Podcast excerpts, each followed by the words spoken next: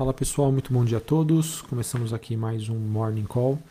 Nesta quinta-feira, dia 21 de outubro, eu sou o Felipe Vilegas, estrategista de ações da Genial Investimentos. Bom, pessoal, o dia está começando aí com uma queda um pouco mais generalizada das principais bolsas globais.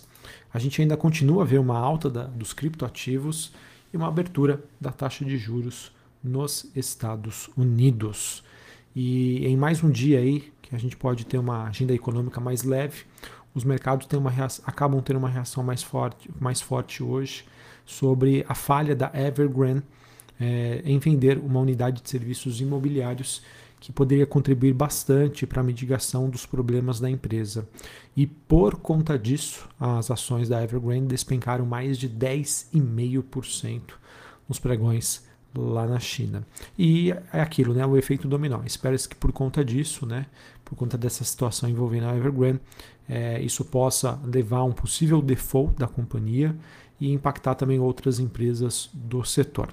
Não podemos deixar de lado o fato né, de que o país ainda convive né, com problemas dentro da sua matriz energética, que atuará como um vetor importante de pressão ao crescimento em chinês, ao crescimento chinês, com várias casas de investimento já rebaixando as expectativas sobre o PIB da China em 2021 e também 2022. Por conta né, dessa sinalização um pouco mais negativa de China, isso também segue pressionando bastante as commodities industriais, que acabam revertendo né, o forte movimento de alta que nós observamos nos últimos dias para um dia hoje mais negativo, um dia mais é, de baixa.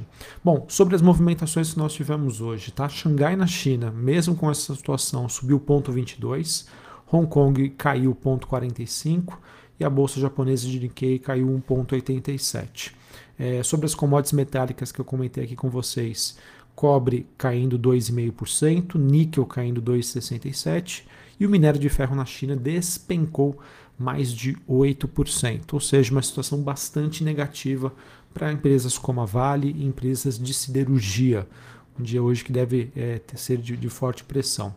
Olhando para o movimento das bolsas europeias, nós temos Londres caindo 0,5%, Paris queda de 0,35%, Frankfurt na Alemanha praticamente no 0 a 0. É, sobre a Europa, pessoal, queria compartilhar aqui com vocês. É, nós tivemos a, a, a Rússia, né, informando aí que os casos de Covid voltaram a assolar o país e que isso acabou levando aí a lockdowns em algumas regiões.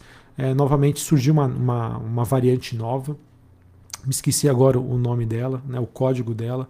É, obviamente a gente sabe né, que o mundo hoje passa por um processo de vacinação, que isso tende a combater o vírus.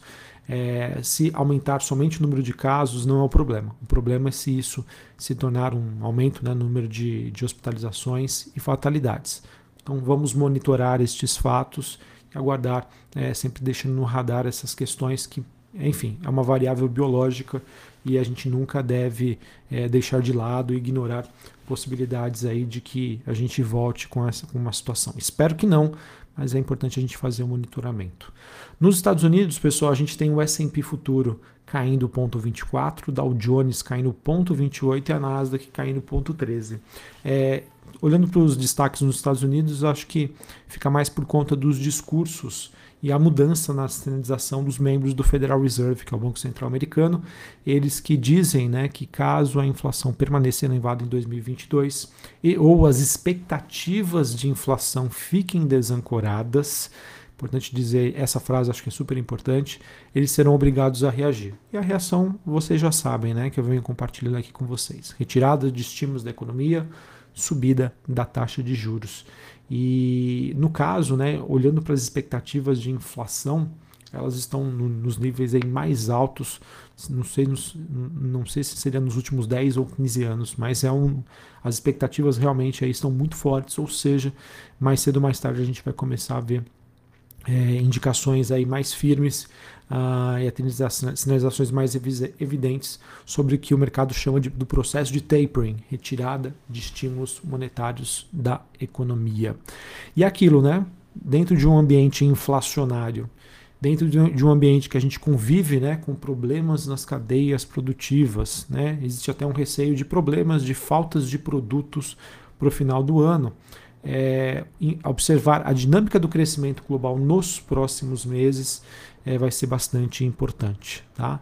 Seria natural a gente observar alguma acomodação do crescimento pós-pandemia, que foi muito forte, mas monitorar a velocidade, a magnitude e a duração dessa acomodação será fundamental aí para a gente entender quais seriam os próximos passos dos ativos de risco. Tá? Hoje a gente tem um dia de maior aversão a risco. A gente tem o VIX, que é aquele índice do medo, subindo 3% hoje, ainda num patamar bastante tranquilo, nos 16 pontos.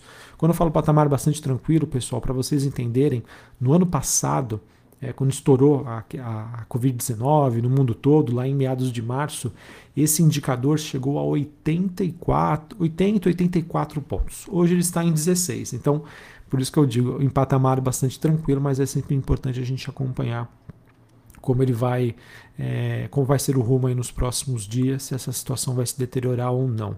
Nós temos o dólar index DXY, é, que é o, é o, dólar contra uma cesta de moedas, principalmente o euro, subindo 0,10 e as taxas de juros de longo prazo nos Estados Unidos também subindo. Isso, é um, isso sinaliza um pouco de é, busca por proteções e aumento da volatilidade, aumento da percepção de risco. Tá? Os únicos ativos, como eu comentei anteriormente, que se salvam neste momento são as, os criptoativos, é, que nós temos aí o Bitcoin é, se mantendo ali na região dos 65, 66 mil dólares. Ontem ele atingiu é, quase 67 mil dólares. E, bom, esse, essa classe de ativos é o que tem sido demandada aí pelo investidor nesse momento, nesse momento de preocupação com crescimento econômico é, e cenário inflacionário.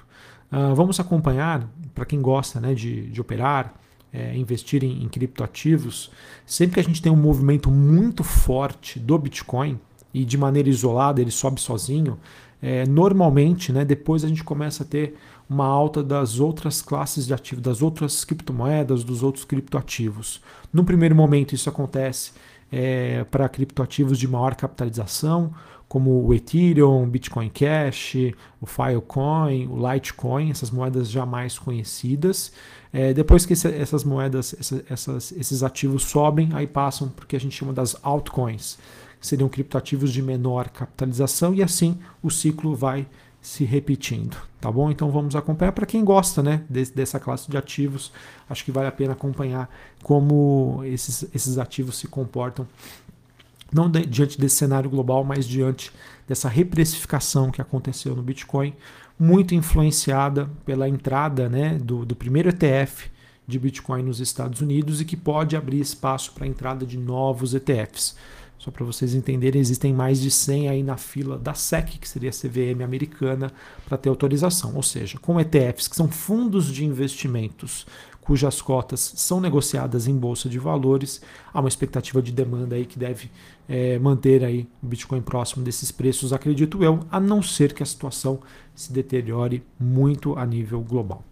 Bom, pessoal, não podia encerrar aqui sem falar também sobre Brasil, tá? Acho que foi o um grande destaque em que inclusive, né, já está pressionando bastante hoje o EWZ. O EWZ é a ETF que replica ADRs de ações brasileiras é, negociadas na Bolsa de Nova York. Tá? Para vocês terem uma ideia, esse, o EWZ ele cai hoje mais de 3% no pré-mercado lá de Nova York, sinalizando que a coisa assim vai ser bastante complexa, bastante difícil hoje, tá bom? E por que, que isso está acontecendo? Ontem nós tivemos né, a, a confirmação de que o auxílio emergencial, no mínimo, momentaneamente, ele vai entre aspas, aí, furar o teto dos gastos. E nós tivemos ontem a declaração do ministro Paulo Guedes dizendo que esse novo auxílio vai envolver um crédito extraordinário ou uma revisão aí do teto. E deixou aí para a ala política a definição como encaixar este valor de 400 reais no orçamento. E quando você acha né, que não poderia piorar a situação, tivemos o relator do auxílio já prometendo um valor maior, dizendo ser contra uma ajuda temporária e que ele vai pretende levar os gastos permanentes com um programa de 34 bilhões de reais para 46 bilhões de reais. Novamente, não sou contra o auxílio emergencial de maneira alguma. Tá? A população brasileira realmente passa por uma situação ainda bastante difícil e complexa por conta da pandemia da Covid-19. O problema é que não querem fazer a conta fechar. E se a conta não fechar, a gente vai ter uma deterioração aí enorme nos fundamentos Brasil, que acabam aí se iniciando com a, o extra-teto, tá? despesas extra-teto. Tá bom? Então, quero deixar bastante claro aqui para evitar aí quaisquer julgamentos. O problema não é o auxílio emergencial. O problema é que existe um orçamento que precisa ser respeitado. Você pode diminuir despesas de várias frentes, mas não querem diminuir essas despesas. Então, sem diminuir despesas e aumentando, né, tendo gastos extra-teto, isso vai deteriorar bastante os fundamentos do Brasil. O problema não é o teto, o, perdão, o problema não é o auxílio emergencial em si. Ele pode existir, ele deve existir, mas para isso né, você precisa tirar de outra ponta e não querem fazer isso. Tá? Questões políticas, compromissos, é, uma mão lava a outra, enfim, eleições 2022 já sendo trabalhadas neste momento, tá bom? É, e sem uma visibilidade maior em relação né, a esse compromisso fiscal, independente de posição técnica, de valuation, se no final de ano a sazonalidade joga a favor, se tem investidor estrangeiro comprando, nada disso adianta, tá? Infelizmente, os ativos aí eles devem continuar reagindo de forma negativa no Brasil. Tem solução? Tem, claro que tem solução. Se eles quiserem, se Brasília quiser, ele traz uma solução bastante bacana, tá bom? Mas se eles não quiserem, infelizmente a gente fica à mercê dessa situação aí bastante negativa que vai manter pressionado bastante aí os ativos de risco aqui no Brasil. E aquilo, tá? Não é somente a questão do compromisso fiscal. Aqui no Brasil a gente ainda segue com uma inflação elevada, a gente ainda permanece com alta de juros que podem subir, subir né, por conta dessa maior percepção de risco, desemprego continua alto, há sinais né, de desaceleração do crescimento econômico, ou seja, né, aquele jargão né, muito dito, né, a famosa tempestade perfeita. Tudo de ruim acontecendo ao mesmo tempo, tudo junto e misturado. Tá bom? Uh, em relação à agenda do dia nos Estados Unidos, 9 e meia da manhã, no, uh, solicitação de novos pedidos de desemprego, 11 horas da manhã, indicadores antecedentes e vendas de casas já existentes. Uh, sobre o noticiário corporativo, o Banco BMG fechou um contrato de intenção para aquisição da fatia da fintech é, O2O Bots, que é inteligência artificial, que desenvolve softwares especializados em chatbots com inteligência artificial para venda de produtos financeiros do grupo, a gente observa né, esse, essa movimentação, cada vez mais as empresas, dentro da possibilidade dos seus negócios, adquirindo é, empresas de tecnologia. E a Vibra, que é a antiga BR distribuidora, dona dos postos BR, ela diz que está monitorando aí o risco de greve e assegura aí, estaria assegurando o suprimento da rede. O presidente da distribuidora, Wilson Ferreira Júnior, disse que a empresa monitora todas essas possibilidades sobre greve dos caminhoneiros, mas ao mesmo tempo ele, ele por enquanto né, diz que não faltará combustíveis. Isso se acontecer ainda, pessoal, pode ser mais um agravante, tá? Greve dos caminhoneiros e falta de combustíveis, aí vai ser o caos total. Tá bom, pessoal? Então, infelizmente, queria compartilhar aqui com vocês notícias mais positivas. A gente já vinha no, é, dentro de Brasil, dentro de uma espiral bastante negativa, é, e agora né, caminham juntos, né, uma situação um pouco mais aversa. Aqui Brasil e lá é, e a nível global por conta da situação China e com o mercado discutindo aí inflação no mundo, crescimento econômico, tá bom? Então é aquilo, pessoal, se quiser fazer dar certo, dá certo, tá? E os ativos brasileiros, eles, eles estão baratos, eles estão atrativos, a reação seria muito forte para cima mas enquanto não tiver nenhuma solução clara, nenhuma virada de página, é isso que precisa, tá? É preciso uma solução. O mercado precisa entender o que vai acontecer. O mercado, por mais que a situação seja negativa em termos de perspectiva, se soma ao fato do mercado estar no escuro. Então, que seja definido o quanto antes essa questão do auxílio emergencial, essa questão dos explicatórios, que se estende desde agosto, como a solução dada, com o mercado entendendo quais os próximos passos se vai ter extra-teto, se vai ter dentro do teto, independente se é negativo ou positivo, isso vai ser o suficiente para o mercado ter um pouco mais de clareza e conseguir ali fazer as suas alocações. Um abraço a todos, uma ótima quinta dentro das possibilidades e até mais. Valeu!